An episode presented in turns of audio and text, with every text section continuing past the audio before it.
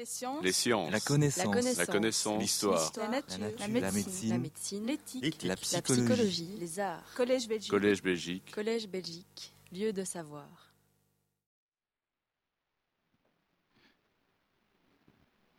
Bonsoir mesdames, messieurs et euh, bienvenue à l'Académie royale de Belgique et au Collège Belgique puisque euh, ce soir j'ai le plaisir d'ouvrir euh, un cycle, cycle de conférences et de cours que j'avais intitulé, mais euh, c'est un bon titre, La laïcité, histoire au pluriel, enjeux et perspectives euh, au pluriel.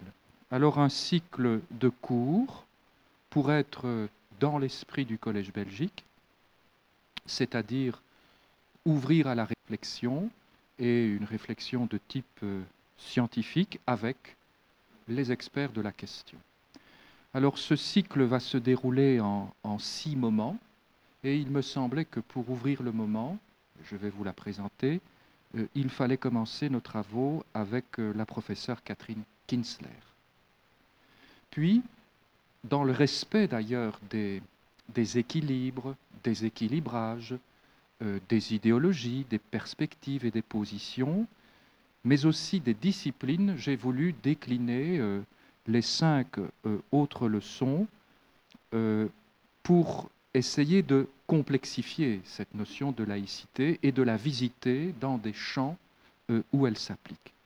Alors le deuxième moment, ce sera euh, la conférence que nous aurons avec le professeur Marc Heutendal, où là, nous entrerons plus dans le commentaire de la Constitution, cette Constitution euh, problématique sur le plan de la laïcité, et j'y reviendrai à ce moment-là, mais euh, le professeur Heutendal et moi-même avons fait partie des experts auditionnés par euh, la commission de révision de la Constitution il y a déjà longtemps pour savoir si oui ou non il était opportun d'inscrire le mot laïcité dans la Constitution. Et euh, à cet égard-là, la séance avec le professeur Heutendal sera du plus haut intérêt. Puis, euh, j'ai voulu aborder la question de l'application de la laïcité dans le domaine de la justice. Et là, euh, j'ai proposé aussi une conférence en binôme avec Madame Caroline Segesser, que vous connaissez bien. Elle est donc docteur en histoire, mais elle est actuellement chercheuse au CRISP.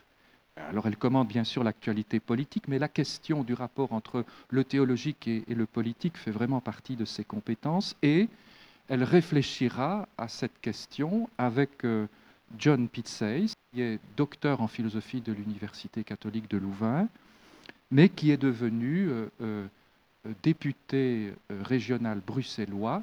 Il est d'ailleurs le chef de groupe au Parlement bruxellois et il est également sénateur et il a une position qui sera différente de celle que nous allons entendre aujourd'hui dans sa compréhension et dans sa conception de la laïcité. Puis, euh, quatrième moment, nous aurons euh, une séance que je crois vraiment fort intéressante, dont le titre est La laïcité est-elle française ou universelle? Et on sait que dans les débats que nous avons dans ce pays, euh, ce mot revient souvent. Oui, mais c'est la France. Et ceci, nous aurons deux conférenciers, deux docteurs en philosophie, euh, le professeur Jean-Philippe Schreiber de l'ULB, euh, donc euh, membre du Centre interdisciplinaire d'études et de recherche sur les religions et la laïcité, qui a écrit un bel ouvrage sur la notion de laïcité, et François de Smet, docteur en philosophie de l'ULB, mais qui est devenu, entre-temps, député fédéral et président de son parti, le parti Défi, qui est un parti euh, en Belgique, nous le savons, euh, a mis vraiment à son programme l'inscription de la laïcité dans la Constitution. Puis, cinquième moment, nous regarderons ce qui se passe sur le plan international. Euh, Comment est-ce que la laïcité se décline? Si la laïcité est dans une constitution, cela veut-il dire que l'État est, euh, laïque? Nous réfléchirons, à cela avec Hervé Parmentier. Hervé Parmentier, euh, connu également, puisqu'il a été le directeur de cabinet euh, du Premier ministre Elio Di. Il a été le directeur de l'Institut Émile van der et il est actuellement responsable de la cellule internationale au Centre d'action laïque. Et enfin, le, quatrième, le sixième moment, pardon, je l'ai intitulé Laïcité au pluriel et au singulier et monothéisme, héritage commun et modernité musulmane. Il me semblait qu'il fallait donner euh, la parole pour terminer euh, ce cycle à cette question du rapport entre islam euh, et laïcité et l'intellectuel qui s'est imposé à moi pour, pour évoquer cette question n'est autre que Radouan Atia, donc diplômé en philologie orientale de l'Université catholique de Louvain, achevant en ce moment une thèse doctorale à l'Université de Liège, mais devenu, lui, le directeur de l'Institut pour la formation des maîtres en islam, donc euh, projet important euh, mis au point par euh, le précédent ministre de l'enseignement supérieur. Voilà donc six leçons et aujourd'hui un moment que je pense être un moment fondationnel avec la professeure Catherine Kinsler que je voudrais vous présenter. Je vous dirai tout d'abord qu'elle est agrégée de philosophie, et qu'elle est docteur d'État depuis 1990, mais qu'elle a la particularité d'avoir longtemps euh, enseigné au lycée, euh, ce qui marque inévitablement euh, d'abord une expérience et puis une vision de l'école. Voilà. Je dois dire qu'en ce moment, je fais des conférences dans les écoles du Brabant wallon sur le problème des signes convictionnels à l'école et que travailler avec cette génération d'âge est évidemment extrêmement intéressant, on apprend beaucoup. Et eh bien, Catherine Kinsler a été en lycée de 1970 à 1992. Puis, elle a euh, intégré l'université de Lille 3, cette université toute proche, de 1992 à 2007, où elle a enseigné euh, l'esthétique et la philosophie, bien entendu. Elle a été également directrice de programme au Collège international de philosophie, cette très belle expérience euh, universitaire de grande liberté académique, marquée notamment par la figure de Jacques Derrida. Et euh, elle est actuellement aussi euh, vice-présidente de la Société française de philosophie, société très ancestrale et très respectueuse. Et elle est aussi, depuis quelque temps, membre du comité des sages de l'éducation nationale. Elle a donc été nommée dans ce comité par le ministre de l'Éducation nationale pour réfléchir aux usages de la laïcité, notamment dans le milieu scolaire. Alors j'ai parlé de l'esthétique. C'est vrai qu'elle a commencé ses travaux, euh, notamment sur l'esthétique musicale, car c'est une grande spécialiste de Rameau, et qui a publié notamment en 1983 Splendeur et naufrage de l'esthétique, du plaisir à l'âge classique, un ouvrage fondamental qui marque euh, le champ des études sur Rameau, elle a publié aussi Théâtre et opéra à l'âge classique, une familière étrangeté chez Fayard en 2004. Elle a publié aussi un très beau livre chez Minerve, Poétique de l'opéra français. Elle est donc euh, une spécialiste de euh, la musique française. Mais elle a aussi, et elle s'en est expliquée il y a à peu près un an, et dans un texte que nous allons d'ailleurs bientôt publier, elle a aussi travaillé, et déjà à partir de de ces siècles-là, elle a travaillé des questions comme l'égalité, comme la solidarité, comme la fraternité. Et c'était à ce moment-là aussi qu'elle a commencé ses travaux sur la laïcité. Alors il y a des choses préparatoires et il y a eu notamment euh, ce beau livre sur Condorcet, L'instruction publique et la naissance du citoyen, qu'elle publie euh, en 1987, qui est dans une nouvelle édition d'ailleurs euh, aux éditions Minerve. Et puis elle publie euh, chez Vrin en 2007 Qu'est-ce que la laïcité? dans cette petite collection très pratique pour quiconque d'ailleurs, et un grand livre, ce que je considère vraiment comme un grand livre, aux éditions Minerve, Penser la laïcité. Alors c'est vrai qu'elle est connue, ses prises de position ont été importantes. Je me permets quand même de rappeler ce moment de bascule, 1989, l'affaire du voile, sa contribution qui marque euh, dans le Nouvel Observateur avec euh, euh, nos amis d'ailleurs, Régis Debray, Elisabeth Badinter et d'autres. Et il me semblait donc qu'il fallait commencer une réflexion, un travail sur la notion de laïcité avec Catherine Kinsler parce que, et je pense que c'est assez unique, elle est parvenue, et c'est tout son travail actuel, et elle va nous l'expliquer, elle est parvenue à donner une construction philosophique de la notion de laïcité. Ça veut donc dire qu'elle fait de, ce mot, non pas d'abord euh, un slogan euh, ou euh, un lance-flamme, ou que sais-je encore, mais elle en fait d'abord un concept et une notion, et elle le travaille dans ses définitions, elle le travaille comme tout concept dans sa compréhension et dans son extension, elle travaille donc ses usages, mais elle travaille aussi ses mésusages, et là-dessus, euh, euh, elle est particulièrement pertinente dans ses analyses, et elle travaille donc les propriétés de ce concept.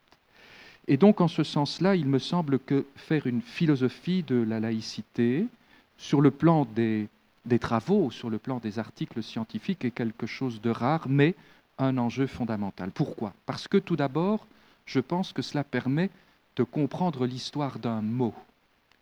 Et comprenant l'histoire de mot, de bien le différencier. Par exemple, de différencier le régime de laïcité du régime de tolérance. Là-dessus, nous sommes dans une confusion constante. Mais faire cela, c'est aussi montrer à travers son travail l'histoire d'un dispositif, car pour Catherine Kinsler, il y a un dispositif laïcité, puisque c'est le principe politique d'association le plus universel. Et puis c'est aussi travailler à l'histoire de ses applications. J'ai parlé de Condorcet, j'ai parlé de sa situation actuelle dans le comité des sages. Eh bien, c'est tout le domaine de l'éducation où effectivement il y a des enjeux considérables avec cette notion de laïcité. Mais c'est aussi travailler la question de la citoyenneté et aussi, et elle va s'en expliquer ce soir, c'est travailler la question des lieux et la question des espaces de la laïcité, où là, il y a beaucoup de mésusages, et des espaces euh, dont, euh, travaillant sur le concept, euh, Catherine Kinsler, à mon avis, apporte des éclairages vraiment à la fois simples mais très complexes, mais qui permettent en tout cas de voir clair, et notamment pour réfléchir à cette notion d'espace vide, adogmatique, neutre, mais un espace qui est expérimental et que nous avons donc à construire, puisque vous l'avez compris, si la laïcité est pensée euh, sous sa forme de concept, eh bien, cela veut dire que c'est une histoire, mais c'est aussi une pratique. Et donc voilà pourquoi euh, le travail que fait euh, Catherine Kinsler sur la laïcité me semble très important parce que nous voyons toutes les conséquences de la notion, nous voyons les droits et les devoirs que nous pouvons exercer avec la notion, nous voyons aussi les raisons d'avoir de la laïcité dans un État, et je le pense, les raisons d'avoir une inscription de la laïcité dans la Constitution, mais nous voyons aussi qu'avec cette notion de laïcité se dégagent nos obligations qui vont évidemment euh, percoler sur nos modes d'appartenance, sur nos modes d'adhésion, qui ne sont pas les modes de fiduciarité de la religiosité. Et en ce sens-là, en faisant son travail, je pense que Catherine Kinsler évite de tomber dans les pièges de la laïcité. Je sais que tu es très attaché à cette notion et tu as tellement raison. Euh, les pièges d'une laïcité euh, adjectivée, dont vous vous rappellerez que Robert Badinter disait qu'elle n'a pas besoin d'épithète et que l'épithète est l'acné du langage.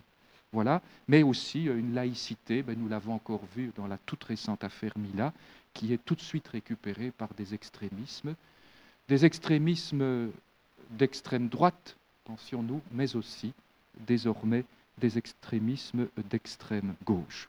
Voilà donc pourquoi définir de cette façon-là la laïcité, la définir dans son opposition à, par exemple, des mots comme la tolérance, eh bien, nous permet de la penser comme ce mode d'association politique que nous voulons construire ensemble, avec bien sûr des effets considérables, parce que la question pratiquement ultime est de savoir quelle cité nous voulons, quel État nous voulons, quel type d'action nous voulons, quel type de citoyenneté et surtout de quel type de principes et de valeurs nous voulons vivre. Et donc, ma chère Catherine, en te remercie encore mille et une fois de revenir à Bruxelles dans cette Académie royale de Belgique. Je te donne la parole pour un exposé qui sera un exposé détaillé d'une bonne heure, et puis nous passerons alors, comme d'habitude, euh, aux questions et aux réponses, et bien sûr à la discussion pour faire en sorte que la parole circule. Merci, ma chère Catherine. Eh bien, merci, cher Jean. Merci de cette invitation prestigieuse. Et j'espère que je serai à la hauteur des annonces que tu as faites. Je ne les remplirai peut-être pas toutes. Et nous allons en tout cas essayer. Voilà, c'est juste le titre de, de la conférence. Nous sommes en accord. Il y a dispositif laïque. Et je vais donc essayer d'en tracer euh, ce que j'appelle l'histoire philosophique. Mesdames, Messieurs, je vous remercie d'être là. Euh, j'espère que... Alors, ça commence bien, non Il faut que je... Voilà. J'appuie sur l'écran noir. C'est plus sûr. Enfin, c'est noir pour moi. voilà, écoutez, je vous remercie beaucoup d'être si nombreux et j'espère que je ne réussirai pas à vous endormir. Une tradition veut que la laïcité euh, repose sur des sources uniquement françaises du XIXe siècle. Sa réduction à la loi de décembre 1905, dite de séparation des églises et de l'État, en découle. Ça fait partie des évidences, des incantations habituelles. Mais est-ce qu'on pense quelque chose qui va de soi, dans lequel on respire? Non. On lui rend un culte, on le couvre de fleurs. Je propose ici de revoir ces idées reçues, non pas fausses, mais partielles, en esquissant donc ce que j'appelle une histoire philosophique de ce concept et en tentant d'en établir quelques propriétés fondamentales, puis j'en tirerai quelques réflexions politiques pour aujourd'hui. Alors nous vivons une période d'intérêt renouvelé pour le concept de laïcité parce que ce concept est mis en crise. Les crises sont bonnes pour la pensée, L'événement déclencheur euh, qui, euh, Jean Leclerc y a fait allusion tout à l'heure, a mis la laïcité en crise en France. On a relancé l'intérêt et l'étude, a été ce qu'on appelait l'affaire du voile à l'école, ou encore l'affaire de Creil à l'automne de 1989. L'appel des cinq euh, profs ne capitulons pas, paru dans le Nouvel Observateur juste en début de novembre, auquel j'ai participé, donc a sceller cette, cette question. Puis sont venues d'autres discussions, des questions, un ensemble qui visait à discréditer le régime laïque, mais qui constituait autant de tests, d'épreuves, de défis pour un réveil intellectuel, une construction philosophique. Ainsi s'est constitué ce que j'appelle un corpus problématique. L'affaire des signes religieux à l'école publique, ses résurgences, ses corollaires, accompagnateurs scolaires, universités, le vote de la loi de 2004 euh, en France, l'affaire du gîte d'Épinal, je vous la raconterai peut-être si nous avons le temps, mais elle était pour moi très importante en 2007, celle du port du masque intégral, je dis bien du masque, dans les lieux publics, vous avez aussi traité cette question, je crois, euh, en Belgique. Les tentatives de toilettage de la loi de 1905, le financement des lieux de culte, euh, la question des cimetières, la question des associations, celle des entreprises. Bon, et puis, avec la multiplication des attentats sanglants qui ont marqué l'année 2015 et qui ne cessent depuis partout en Europe et ailleurs, euh, et pas, seulement en France. Donc c'est toute la société qui a été saisie par des questions liées à la, laïcité. Et voilà, donc ce sont ces questions que j'ai tenté de penser depuis plusieurs années. J'ai évoqué une mise en crise de la laïcité. Cette césure de 1989 a été le symptôme révélant qu'une évidence était ébranlée. Mais les coups de boutoir, les tests, les tentatives de déstabilisation n'étaient pas seulement dus à des durcissements religieux, ce serait trop simple. La mise en crise s'est installée grâce à un relais très efficace qui, lui, ne se présente pas du tout sous forme extrémiste ou radicalisée, comme on dit aujourd'hui, une pensée aimable, aux atours bienveillants. En effet, l'extrémisme religieux et les tentatives communautaristes trouvent un soutien auprès d'un allié idéologique très puissant, à savoir, cet allié, c'est la pensée qui considère l'attitude religieuse comme une norme.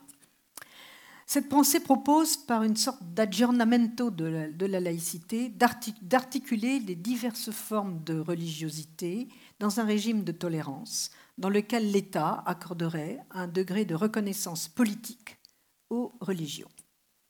Or, ces tentatives de réinsertion du religieux dans le domaine de l'efficience, de l'efficacité politique, sont appuyées, ce n'est pas, pas, stupide, hein, il y a un fondement, elles sont appuyées sur l'apparente universalité de ce qu'on appelle le fait religieux.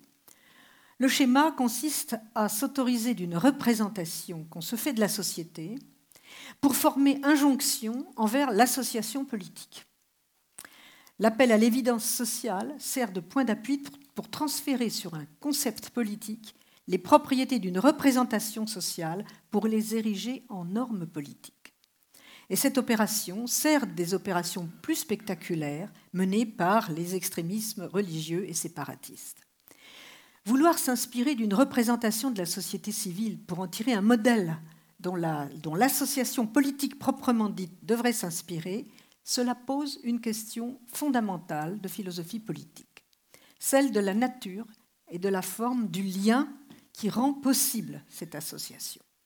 Ce lien politique doit-il se confondre avec un ou des liens sociaux préexistants? Est-ce qu'il est redondant avec le lien social? Doit-il euh, ou du moins doit-il les refléter, prendre modèle sur eux, ou bien doit-il, si c'est possible, doit-il se penser de manière distincte, pas forcément contraire, mais distincte, et se présenter comme autoconstituant, étant à lui-même son propre commencement?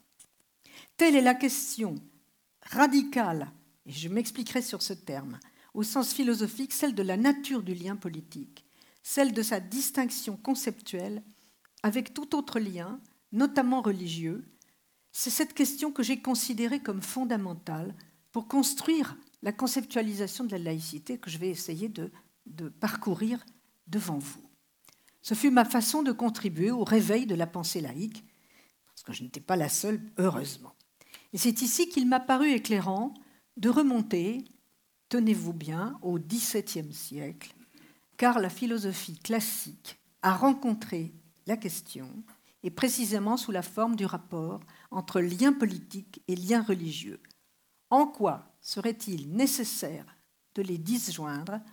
Comment est-ce possible et surtout jusqu'où? Ce noyau conceptuel, je l'ai trouvé donc au XVIIe siècle en lisant un auteur de la tradition anglo-saxonne, l'auteur fondateur de la tolérance, John Locke. Dans sa lettre sur la tolérance, Locke, en effet, pose la question fondamentale en même temps qu'il y répond. Enfin, plutôt c'est en, y répondant qu'il la pose. Il faut, dit-il, exclure les athées de l'association politique. Vous allez me dire, voilà, ça commence bien. Hein, on exposé sur la laïcité où on nous explique qu'on va exclure les athées de l'association politique. Voilà, je vais vous Voilà le texte. Voyez? Ceux qui nient l'existence d'un Dieu ne doivent être tolérés en aucune façon. En effet, de la part d'un athée, ni la promesse, ni le contrat, ni le serment qui forment les liens de la société humaine ne peuvent être quelque chose de stable et de sacré, à tel point que l'idée même de Dieu supprimée, tous ces liens sont ruinés. Cette lettre a été écrite en latin, elle a été traduite par Jean Leclerc. C'est un autre. Hein et j'ai un petit peu revu cette traduction. Bon, euh, quand j'explique ça euh, devant des militants laïcs, me disent comment peux-tu commencer par là? Eh bien, oui, la tolérance est un progrès, bien sûr. Mais l'argument de Locke, c'est que les athées, on les exclut parce qu'ils croient à rien. La tolérance est un progrès. On ne vous demande pas de croire à ceci plutôt qu'à cela. On ne vous demande pas d'avoir la religion du prince. Mais la croyance, en tant que telle, sans autre forme de détermination, semble nécessaire, c'est une évidence pour Locke, semble nécessaire à toute forme de lien, toute forme de crédit. C'est elle qui garantit l'honneur et la probité. D'où l'exclusion des non-croyants. Je formulerai autrement cette limite que formule Locke. Le problème avec les non-croyants, c'est qu'ils sont par définition déliés. Déliés. Qu'est-ce qu'on va faire avec eux? C'est loin de clore la question, cette question de la formation du lien, bien au contraire, ça l'ouvre, du moins lorsqu'on parle du lien politique.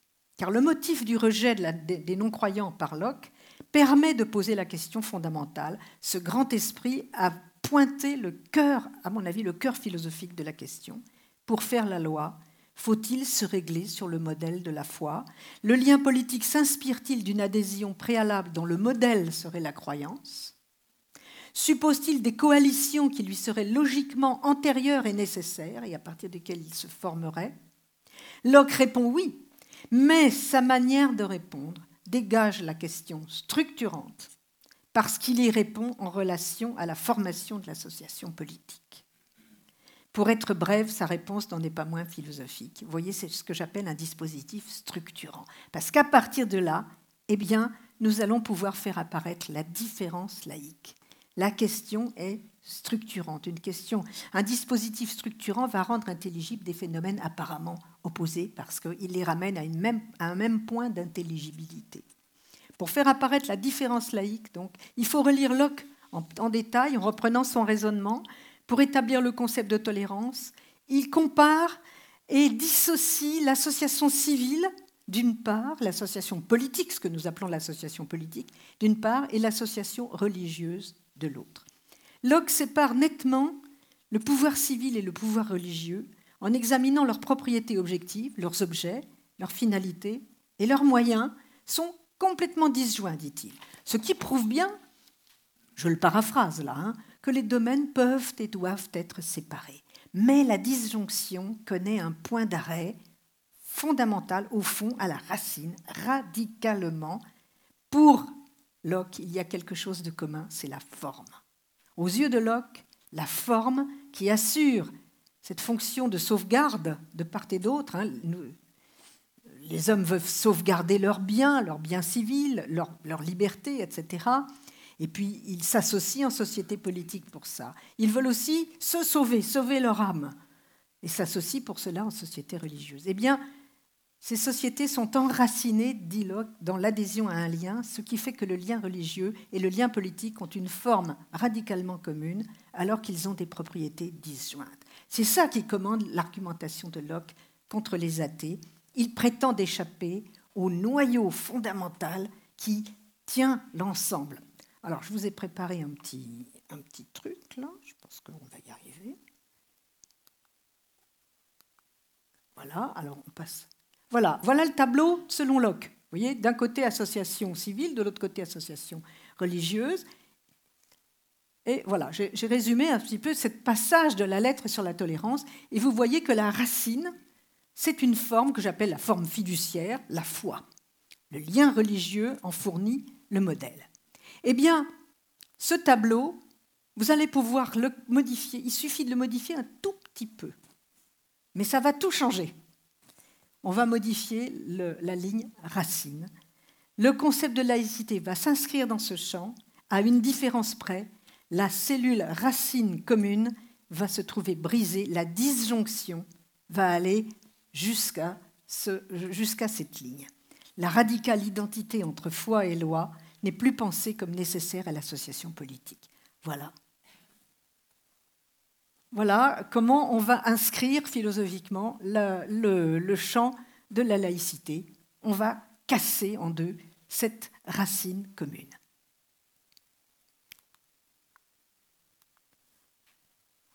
Construire des tableaux aussi faciles, ça m'a pris, mais vous n'imaginez pas le temps que ça a pu me prendre de trouver ça. Bon.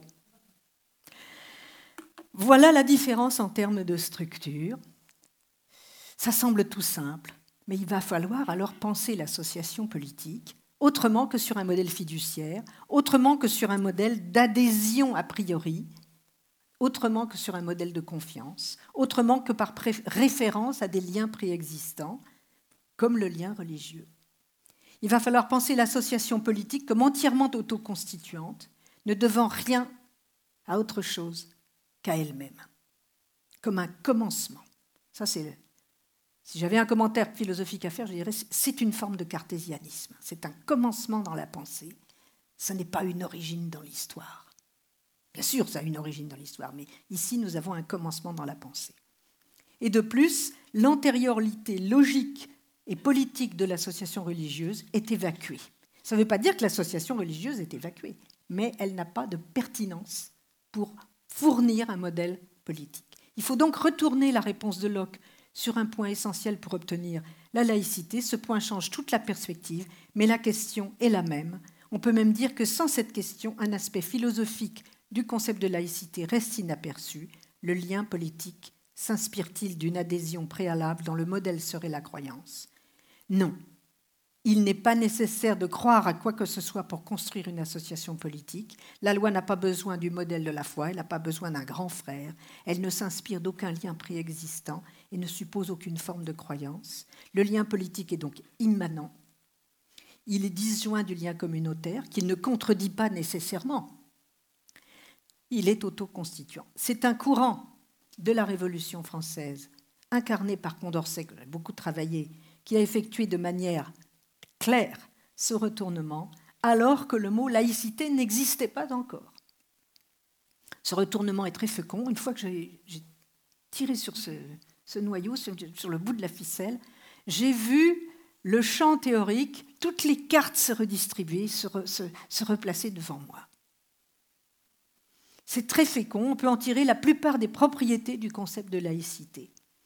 Il en résulte notamment que le statut politique, juridique et moral des non-croyants devient un élément critique fondamental, non pas qu'ils aient plus d'importance que, les autres, mais le degré de reconnaissance dont ils jouissent, le fait que la non-appartenance communautaire entraîne ou non une dépréciation, c'est une pierre de touche pour s'interroger sur la laïcité d'une association politique. Le premier résultat de cet examen, je vais essayer de dérouler un certain nombre de conséquences devant vous avec euh, une énumération sur laquelle je vais aller vite, mais je voudrais maintenant euh, voir comment enfin, quel est le cœur de cette question. Le premier résultat de cet examen, c'est une formule à laquelle Jean, euh, a fait allusion tout à l'heure aussi, une formule, il a parlé de vide, hein. une formule qu'on pourrait exprimer aussi par une analogie arithmétique, avec un système de numération. L'analogie, c'est celle du zéro. Je l'emprunte à un commentaire qu'a fait le professeur Philippe Petit à l'issue d'une conférence qu'il m'avait invité à donner à Princeton. S'agissant de l'organisation de la liberté de conscience et de la liberté des cultes, qui existe bien sûr dans beaucoup d'états de droit, fort heureusement, il a proposé cette analogie avec un système de numération. Les anglo-saxons commencent par la numération par 1 les Français commencent par zéro. Il n'y a qu'à voir les ascenseurs d'ailleurs. Partir de 1, c'est s'appuyer sur les religions, les communautés qui existent, pour les réunir dans ce qu'ils ont de commun, ce qui est déjà pas mal. Partir de zéro, c'est du fait même de ce minimalisme, pas d'apparentement à un lien fiduciaire, ouvrir un espace beaucoup plus large qui pourra accueillir toutes les positions, y compris celles qui n'existent pas. Y compris celles qui n'existent pas. La thèse laïque implique que l'association ne prend pas modèle sur un lien d'adhésion. Donc, une association politique laïque ne se contente pas d'assurer la liberté de ceux qui se réclament d'une appartenance, si diverses soient-elles ces appartenances.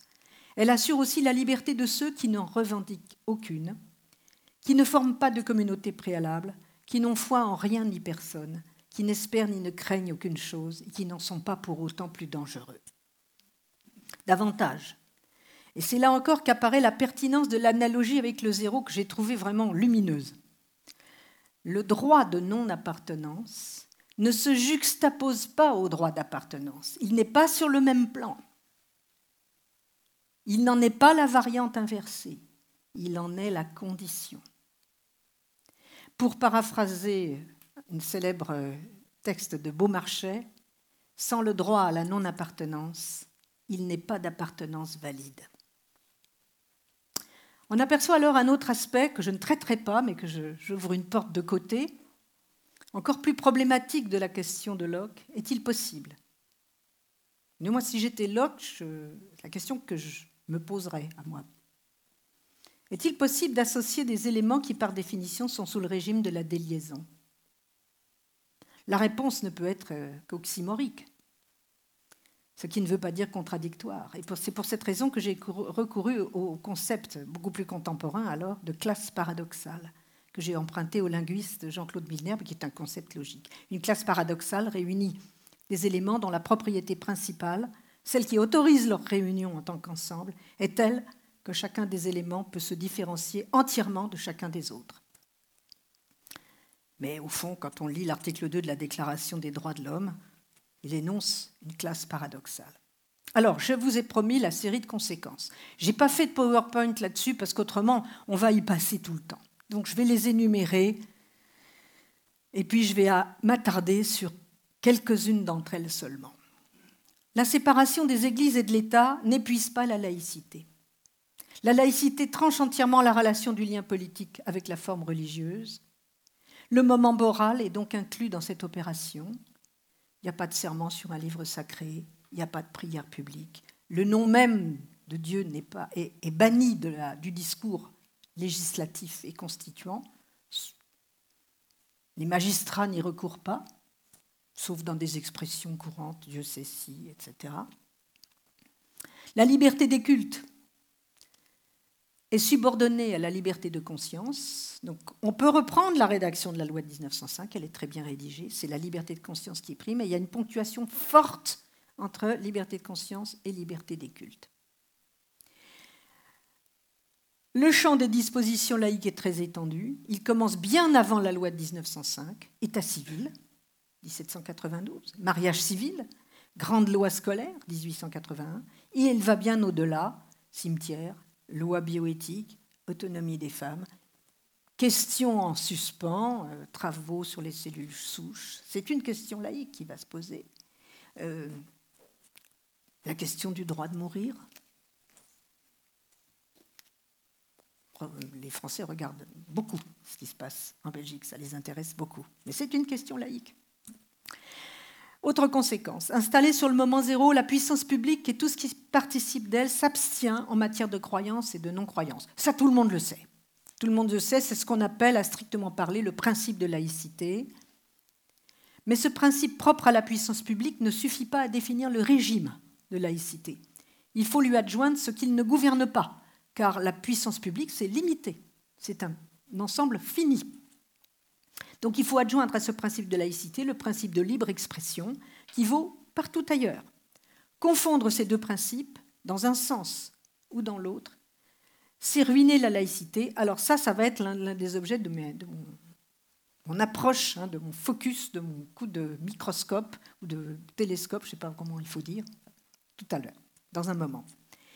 Autre conséquence, la non-reconnaissance politique et le non-financement public des cultes sont déductibles de l'espace zéro. La liberté des cultes est un droit-liberté, mais ce n'est pas un droit-créance. C'est-à-dire que l'État, la puissance publique, n'a pas à le financer, n'a pas à le soutenir. C'est un droit-liberté.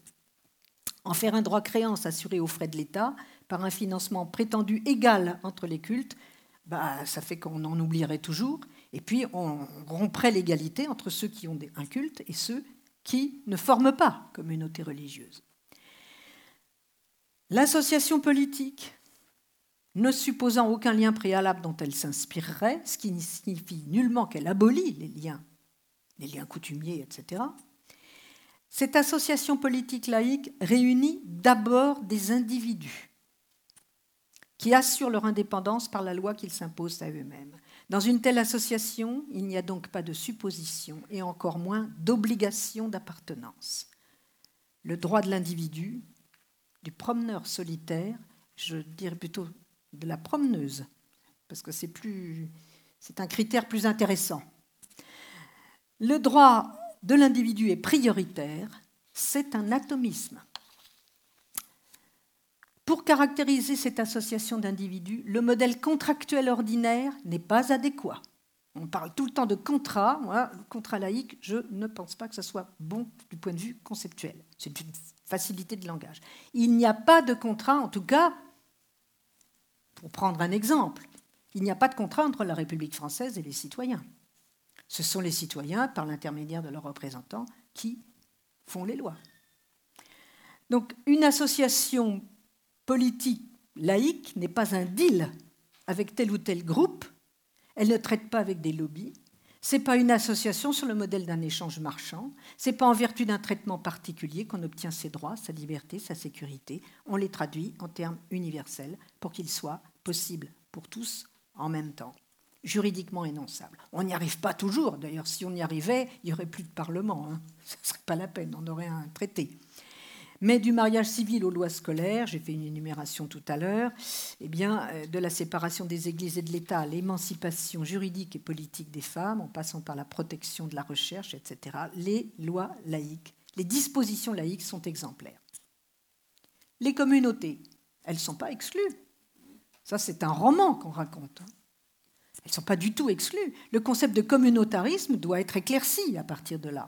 Un rassemblement communautaire n'est pas nécessairement communautariste au sens politique du terme. Il le devient à partir du moment où il s'érige en dépositaire d'une chasse gardée, où il fait pression sur ceux qui le regardent comme devant lui appartenir, et il passe au niveau proprement politique lorsqu'il réclame des droits et des devoirs particuliers. La laïcité n'est pas contraire aux religions, ça aussi c'est un roman, mais plus, facile à, à dénoncer. Elle s'oppose seulement à leur visée politique, à leur tentative de faire la loi en tant que religion. Elle ne s'oppose même pas, la laïcité, à ce que des citoyens puissent faire valoir un point de vue inspiré de la religion, de leur religion. Mais elle leur demande d'universaliser leur démarche, de la présenter de manière programmatique devant l'ensemble des citoyens et valant pour l'ensemble des citoyens. Ça s'appelle un programme politique. Si la laïcité n'est pas contraire aux religions, en revanche, il y a une forme de religion à laquelle elle s'oppose directement, c'est la religion civile. La foi n'a pas à faire la loi, mais la loi n'a pas à se transformer en article de foi. Ce n'est pas un dogmatisme qu'on enseigne, comme euh, qu'on inculte, ce n'est pas un prêchi-prêcha. Conséquence aussi, la laïcité scolaire en quoi et pourquoi les élèves de l'école publique sont-ils concernés? Alors ça, ça demanderait une conférence à part entière, donc c'est une porte de côté que j'ouvre, hein, comme tout à l'heure. Je ne la traiterai pas. Je dirai simplement ma réponse très rapide. L'école n'est pas un service et les élèves ne sont pas des usagers. Donc, je laisse de côté ce point. Enfin, selon qu'on se place dans le champ de l'autorité publique ou dans celui de la société civile, la proposition je suis laïque n'a pas le même sens. Tout dépend du sujet qui, assume le pronom je. Voilà, euh, et ça dépend aussi du sens du verbe être. Voilà encore un dispositif structurant. C'est pas la même chose quand c'est l'association politique qui parle. L'association politique dit je suis laïque. La Marianne de la République française peut dire, on peut lui mettre une bulle, hein, je suis laïque. C'est pas la même chose que quand moi je dis je suis laïque. Quand moi je dis je suis laïque, je suis dans la société civile, ça veut dire que je soutiens les mesures laïques que je suis une militante laïque. Mais Marianne, ce n'est pas une militante. Donc ça n'a pas tout à fait le même sens. Alors, un zoom sur quelques points maintenant. Alors là, je crois que je vais revenir à mon... Je crois que j'ai un... truc beaucoup plus performant. Ça marche bien. Là, je vois où j'en suis. Là alors, régime laïque et principe de laïcité. J'ai dit que c'était un petit peu, il fallait euh, que j'allais euh, m'attarder là-dessus.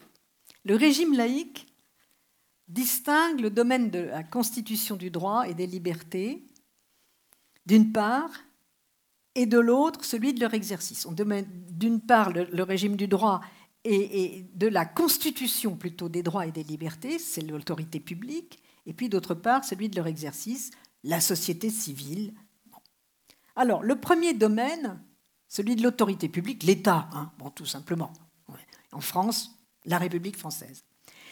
Le premier domaine, expressément limité, est assujetti au principe de laïcité. Moi, quand j'étais professeur de, de l'enseignement public, je devais m'abstenir de tout affichage politique, religieux, etc., de toute prise de parti. Ça ne veut pas dire qu'on n'en parlait pas.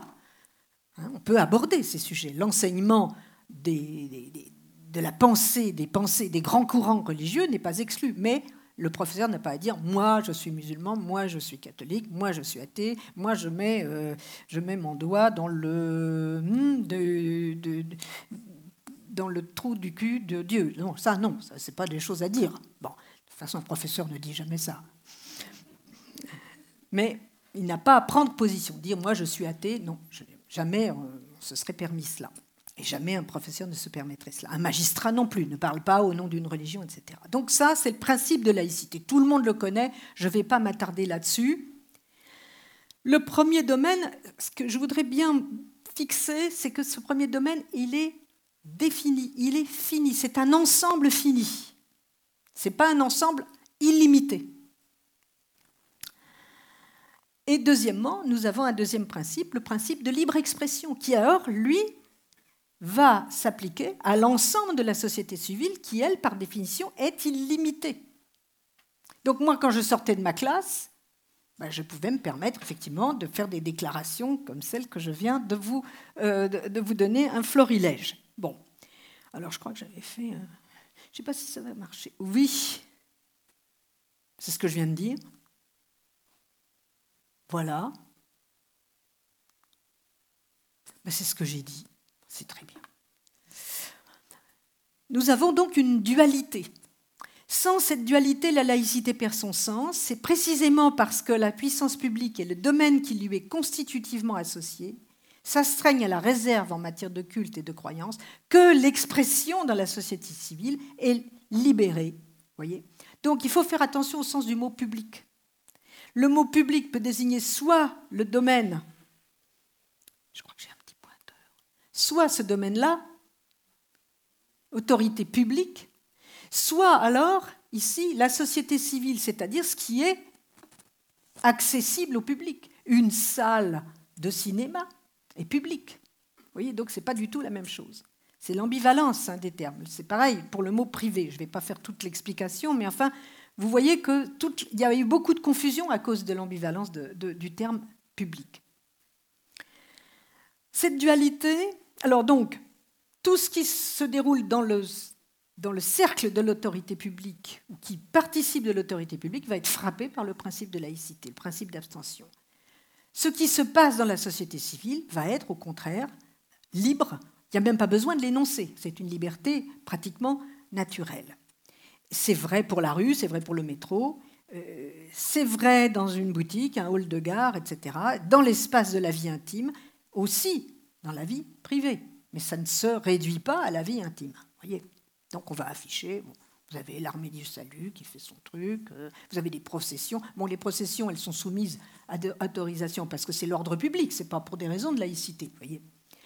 Bon, eh bien, c'est ça que j'appelle la respiration laïque. La respiration laïque, c'est cette dualité, c'est que nous savons quand nous sommes dans le domaine de l'autorité publique et quand nous sommes dans le domaine de la société civile.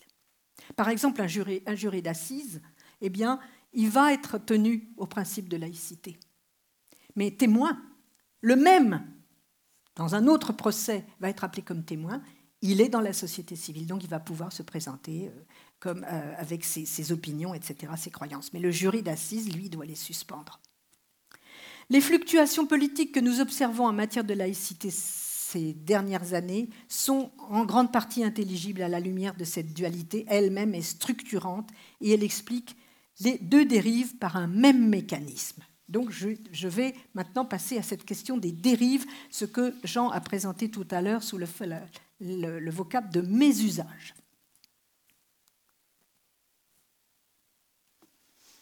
Je trouve que ça marche très bien, hein, c'est vraiment.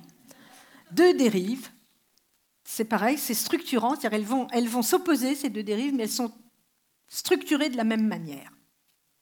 Bon, alors, qu'est-ce que c'est que la première dérive? La première dérive, je vais aller vite, euh, je l'appelle la laïcité adjectivée. Pourquoi? Parce qu'elle ajoute un adjectif au substantif laïcité et que cet adjectif a pour fonction d'absorber le substantif. Laïcité plurielle, ouverte, positive, raisonnable, apaisée, d'intelligence, on en est maintenant à inclusive. Ce phagocytage exprime une opération conceptuelle et politique. Elle consiste à vouloir étendre. Alors vous prenez les, vous prenez les principes, j'ai fait un autre tableau après. Hein. Vous prenez les principes, voilà.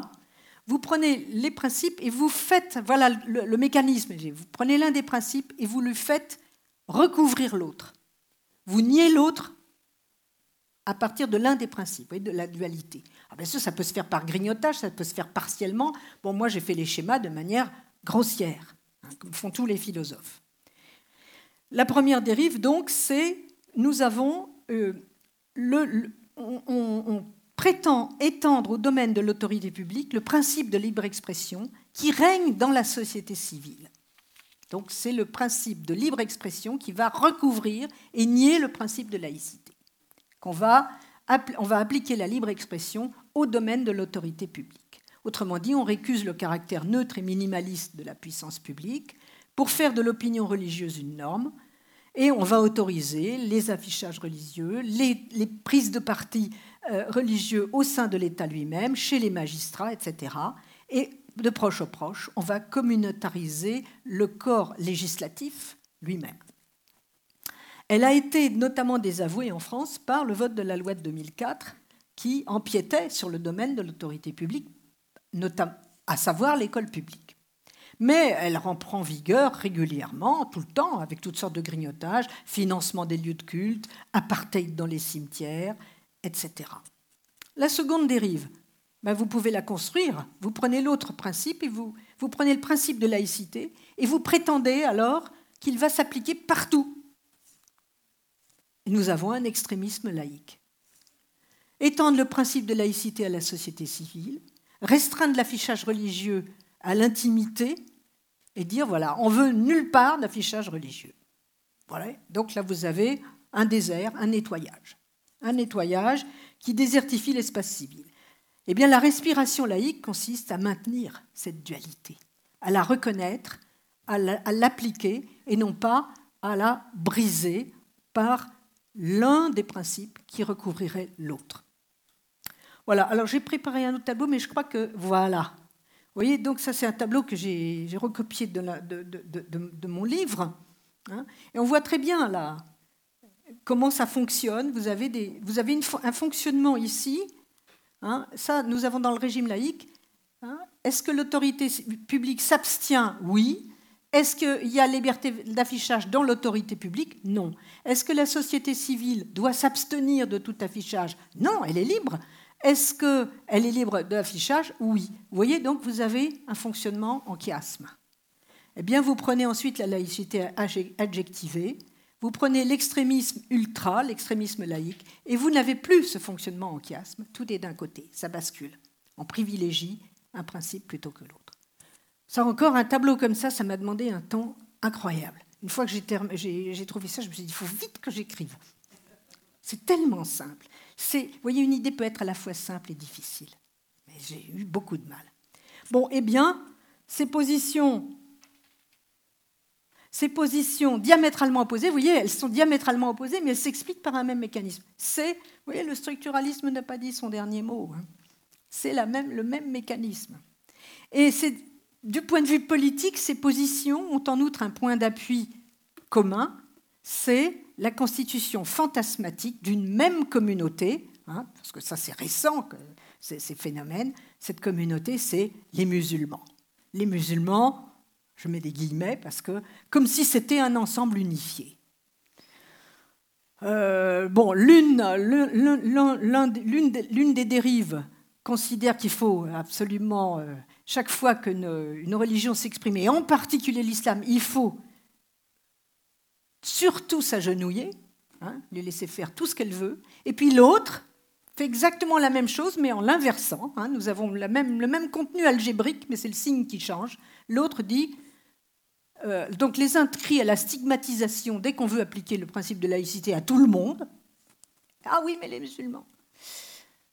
Et les autres crient à l'invasion, au grand remplacement et disent Ah, bah oui, non, nous, on va laisser circuler les bonnes sœurs hein, dans l'espace euh, dans l'espace civil, mais on va interdire tout signe religieux musulman parce que ça, ça nous gêne. Vous voyez Donc nous avons constitution d'une communauté fantasmatique.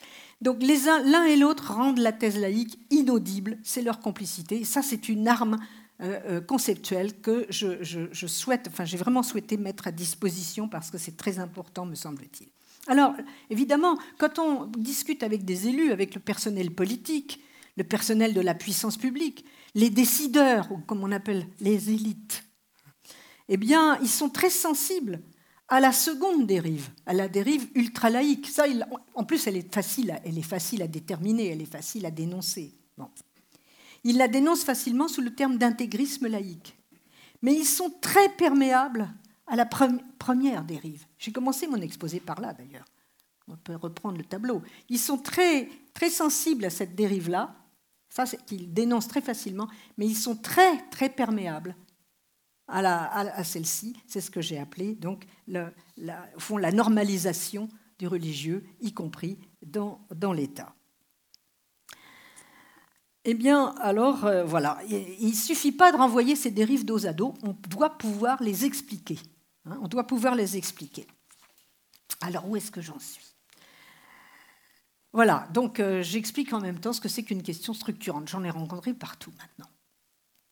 Alors, un deuxième point que je souhaitais approfondir, est-ce que ça va encore? Oui, j'ai encore une dizaine, un quart d'heure, c'est bon alors, vous aurez remarqué, là encore, c'est un point sur lequel j'ai quelques discussions avec mes amis euh, militants laïcs. Vous aurez remarqué que j'ai insisté sur les droits de l'individu. J'ai même parlé d'une forme d'atomisme, je crois. Un immanentisme, un atomisme, un minimalisme. Or, l'individualisme, en général, euh, est attribué au libéralisme économique, à des doctrines politiques favorables à un minimum d'État. Et une tradition laïque, du moins en France, regarde l'individualisme comme quelque chose d'assez suspect. Parce que la laïcité à la française réclame au contraire un État fort, bien sûr. Ce n'est pas contradictoire avec un minimalisme. Je revendique pourtant l'individualisme. Alors je vais donc m'en expliquer.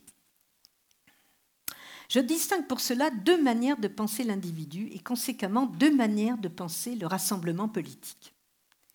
La première manière de penser l'individu, ça consiste à le penser selon des critères identificatoires ou comme on dit aujourd'hui des critères identitaires. Un individu se définirait par une identité formée par euh, une collection de propriétés l'adhésion à une ou à des communautés. Euh, bon, alors je suis catholique, protestant, euh, euh, je, préfère la bière au vin ou l'inverse, je, pratique tel sport, etc. Un peu comme on compose une pizza à partir d'ingrédients disponibles. Vous voyez, c'est de la cuisine combinatoire. L'individu est alors une série adhésive, un profil. Un profil. Je parle profil parce que c'est la même manière que l'individu marchand est constitué. Les, sociétés vous vendent des choses et elles, le font à juste titre en s'adressant à, des propriétés comme ça. Le consommateur est défini comme ça.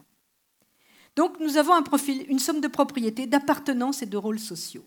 C'est une conception descriptive, au mieux sociologique, de l'identité humaine. On y reconnaît la notion de diversité quand elle est définie par des extériorités collectives.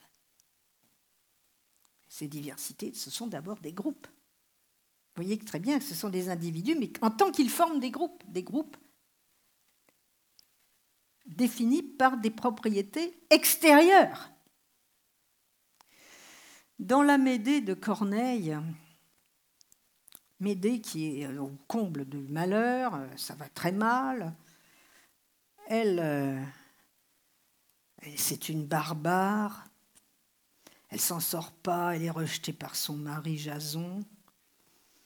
Et euh, sa confidente lui dit euh, Votre pays vous est, votre époux est sans foi. Sans foi, n'a pas de foi, il, vous trompe, quoi. Hein. Dans ce triste revers, que vous reste-t-il? Il manque un pied au verre, hein. vous avez compté les douze. Dans ce triste revers, que vous reste-t-il? Il faut que ça rime avec foi. Elle répond Moi. C'est à la fois sublime et dérisoire. C'est dérisoire parce que, bon, c'est barbare, une pauvre femme, quoi. Voilà les identités collectives. Mais moi, c'est le principe métaphysique.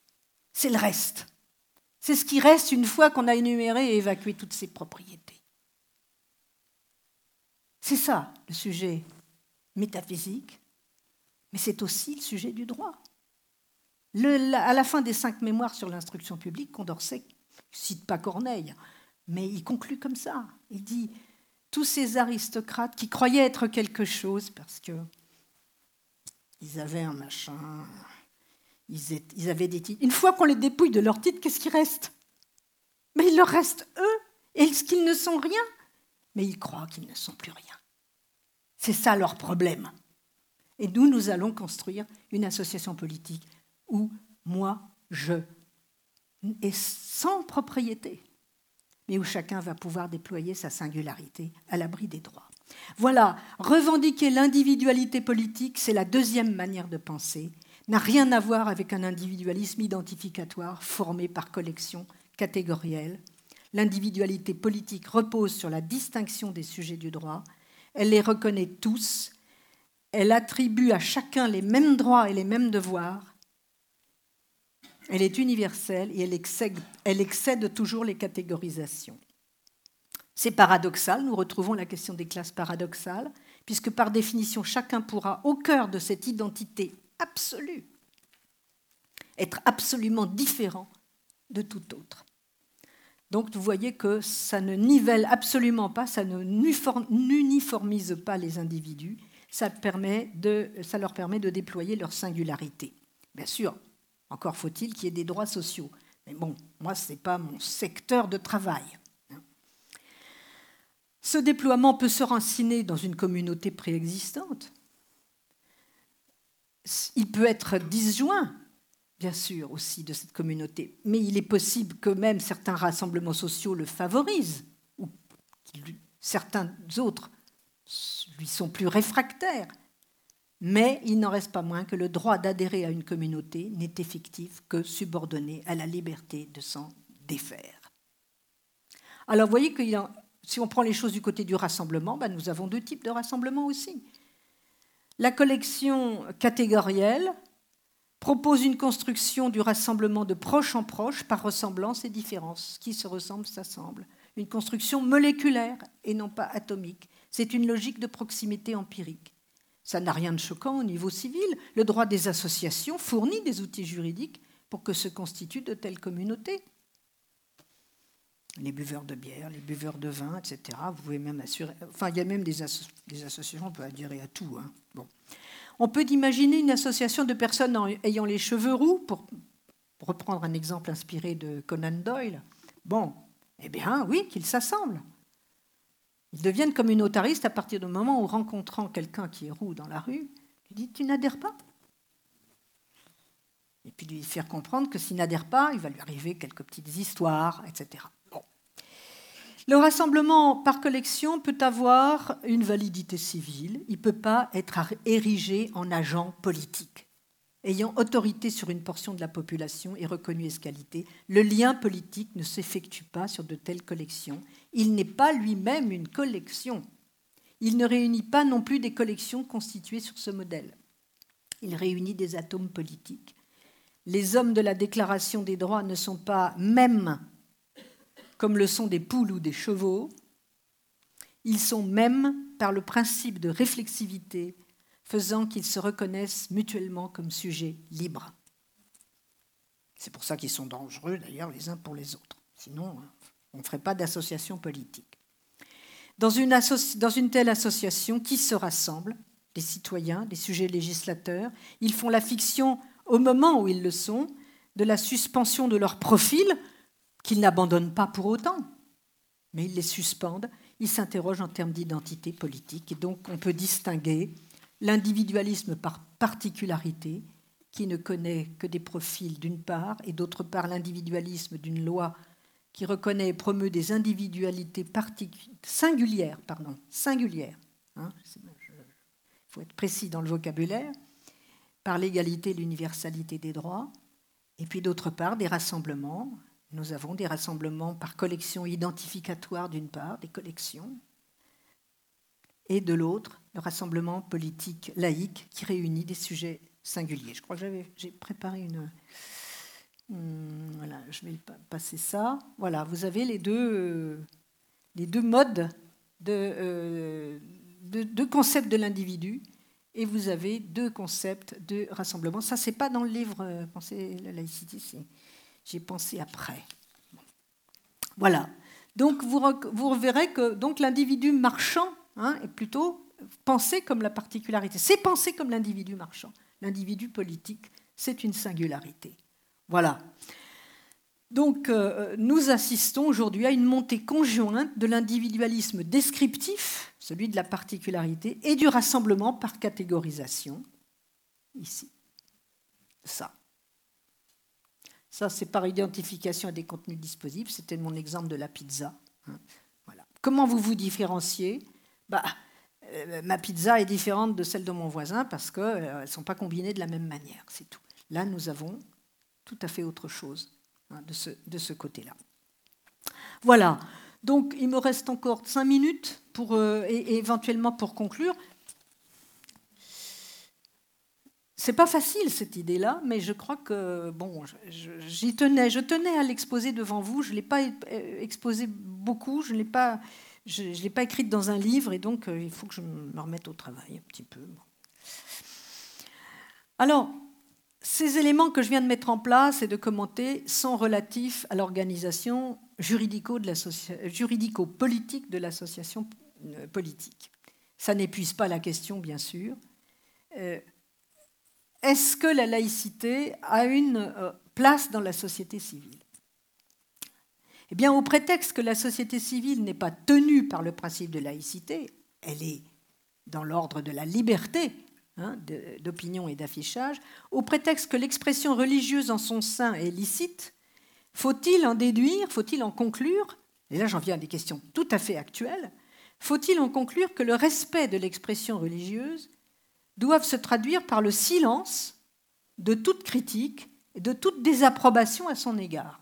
Et non, c'est la liberté d'expression aussi. Nous retrouvons donc les questions qui nous agitent en ce moment.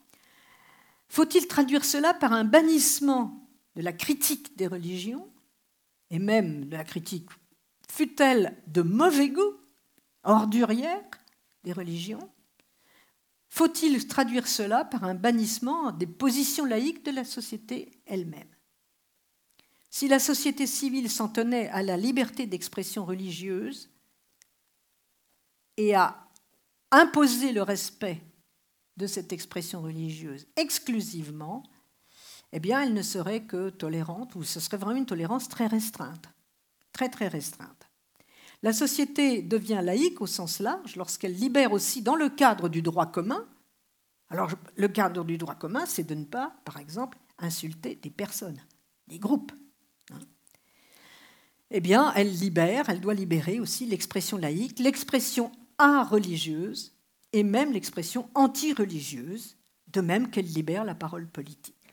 Et cet exercice de la liberté est un aspect non négligeable de la lutte contre les radicalités communautaristes qui demandent le respect. Attention au mot respect. Le respect, c'est moral. Hein. Le respect ne peut pas être érigé en principe, en principe juridique. On respecte des personnes. Aucune position, aucune doctrine n'est en soi respectable, on, on, prend connaissance, on la critique, on ne la comprend pas, on fait des contresens, etc. On commet des erreurs. Et sans erreur, il n'y a pas de connaissance possible.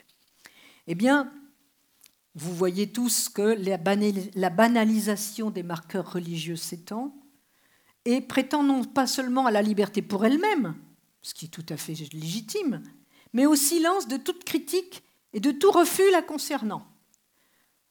Vous en connaissez l'occurrence principale, la pression sur les femmes de culture musulmane, ou supposait-elle qu'on étiquette comme cela celles qui ne portent pas le voile, qui refusent ces marquages, ou qui s'en dispensent tout simplement, cette pression augmente et dans certains lieux, on leur rend la vie impossible. Ce sont elles qui sont victimes de stigmatisation. Un ordre moral s'impose à petits pas par accoutumance. Eh bien, allons-nous accepter que le non-port du voile, que le port d'un maillot de pièces, celui d'une jupe courte, que le fait de s'asseoir dans un café deviennent pour certaines femmes des actes d'héroïsme? L'accepter pour certaines, c'est déjà l'avoir accepté pour toutes. Un tel fait social ne peut pas s'affronter par la juridisation, par l'interdiction. Ce serait tuer toute liberté d'expression et tomber dans la deuxième dérive que j'ai tout à l'heure caractérisée c'est l'affaire de la société. C'est en usant de la même liberté d'expression qu'on peut en désigner la banalisation. C'est l'affaire de la société. Oui, on a le droit de porter le voile, de porter une croix comme ça. On a le droit d'afficher une, option politico-religieuse ultra réactionnaire. Et en République française, on a le droit de ne pas être républicain, de le dire. Mais n'oublions pas la réciproque c'est en vertu du même droit qu'on peut exprimer la mauvaise opinion qu'on a de, ces opinions-là et de cet affichage-là. Et il faut en user, sinon c'est comme la pile, hein. euh, le fameux slogan, hein, ça s'use que si on s'en sert pas. C'est comme le cerveau aussi, ça s'use que si on s'en sert pas. Donc il n'est pas interdit jusqu'à nouvel ordre de s'imposer ce droit de réprobation et de critique publique comme un devoir civil sans pour autant être qualifié de facho. Vous voyez que j'en viens à un dernier point, c'est la réactivation de la question du blasphème que nous avons, euh, crise que nous vivons euh, aujourd'hui.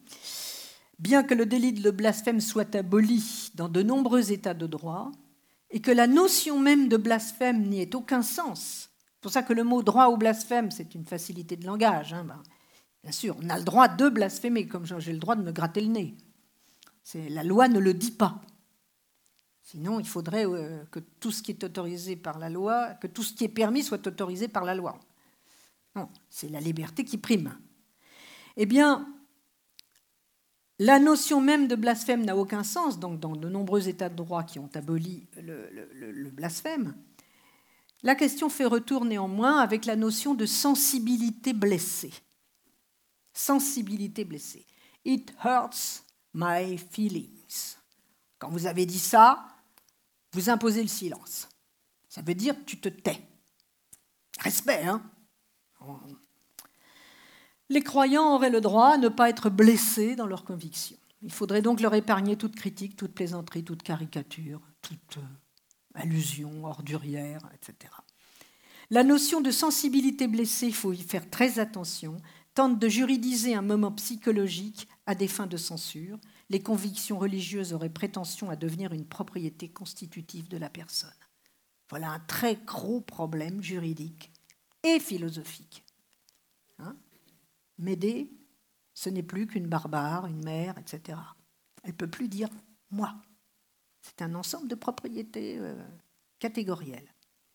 Donc vous voyez ici, c'est très important ce qui se passe, c'est-à-dire que nous n'avons plus du tout la forme classique du blasphème pour des tas de raisons. Ce ne sont plus des procureurs au nom d'un Dieu qui tonne sur des blasphémateurs, ce sont des avocats, des chevaliers blancs qui, la main sur le cœur, se plaignent qu'ils ont été blessés.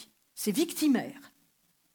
Et d'autre part, donc, ce problème juridique et philosophique fondamental, mes croyances, mes opinions sont-elles des propriétés substantielles de, ma personne juridique? Le jour où un tribunal décide ça, ça s'est déjà produit, hein, eh bien, nous n'avons plus du tout de, euh, au fond, de recours, euh, nous n'avons plus de conception formelle. C'est pour ça qu'il faut être très, très attaché au droit formel. Hein, il a été beaucoup critiqué, le droit formel. Il n'est pas le, il n'est pas, il n'est pas le béaba, il n'est pas l'alpha et l'oméga du, droit, mais c'est le béaba du droit. Le droit formel est très important. Et eh bien là, on retrouve, euh, là, bon, je vais, qu'est-ce que je vais citer? Je vais citer Charb, qui a intitulé un de ses chapitres dans son livre euh, Lettres aux escrocs de l'islamophobie. Euh, il a intitulé un de ses chapitres Du respect érigé en principe. Et il explique ce que ça veut dire. Et puis je renvoie aussi aux très grands travaux de Jeanne Favret-Saada, qui a travaillé sur le film, qui a travaillé sur la, version catholique hein, de, cette, de, cette, réclamation victimaire. Et donc je vous y renvoie dans son dernier livre 2017, Les sensibilités religieuses blessées, christianisme, blasphème et cinéma.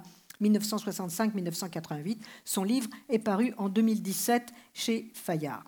Voilà, Bon, il y avait d'autres points à aborder, mais je, voulais terminer là-dessus puisque c'est aussi l'actualité.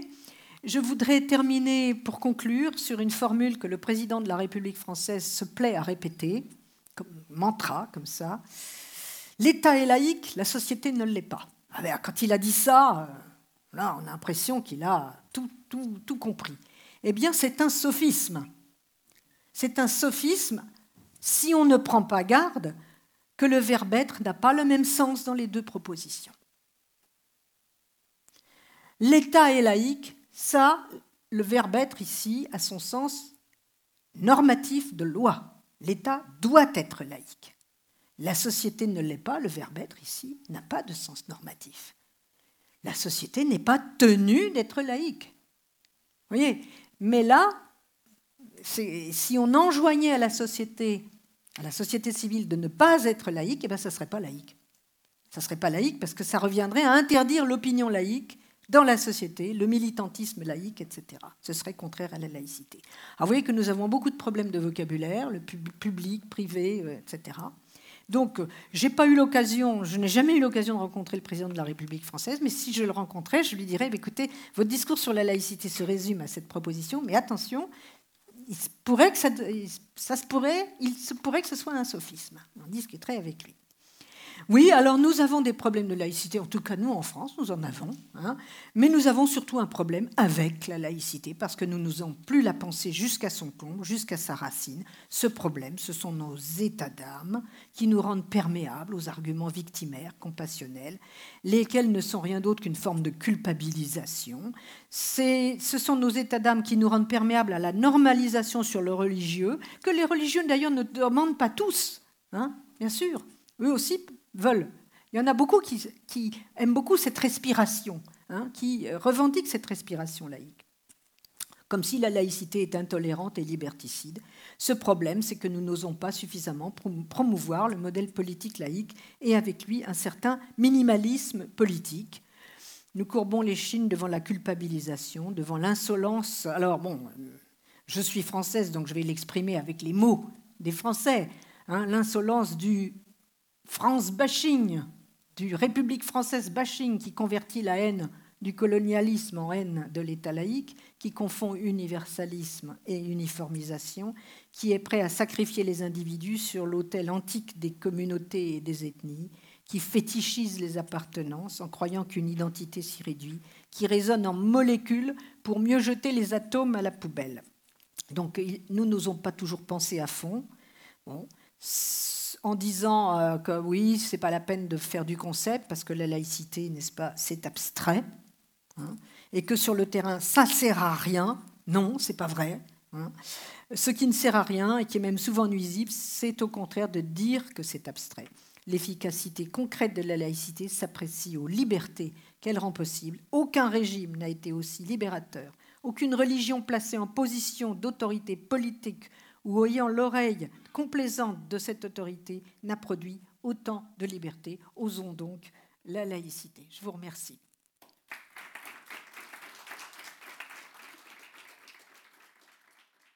Les sciences. Les sciences. La connaissance. La connaissance. L'histoire. La, nature. La, médecine. L'éthique. La, psychologie. Les arts. Collège Belgique. Collège Belgique. Collège Belgique. Lieu de savoir.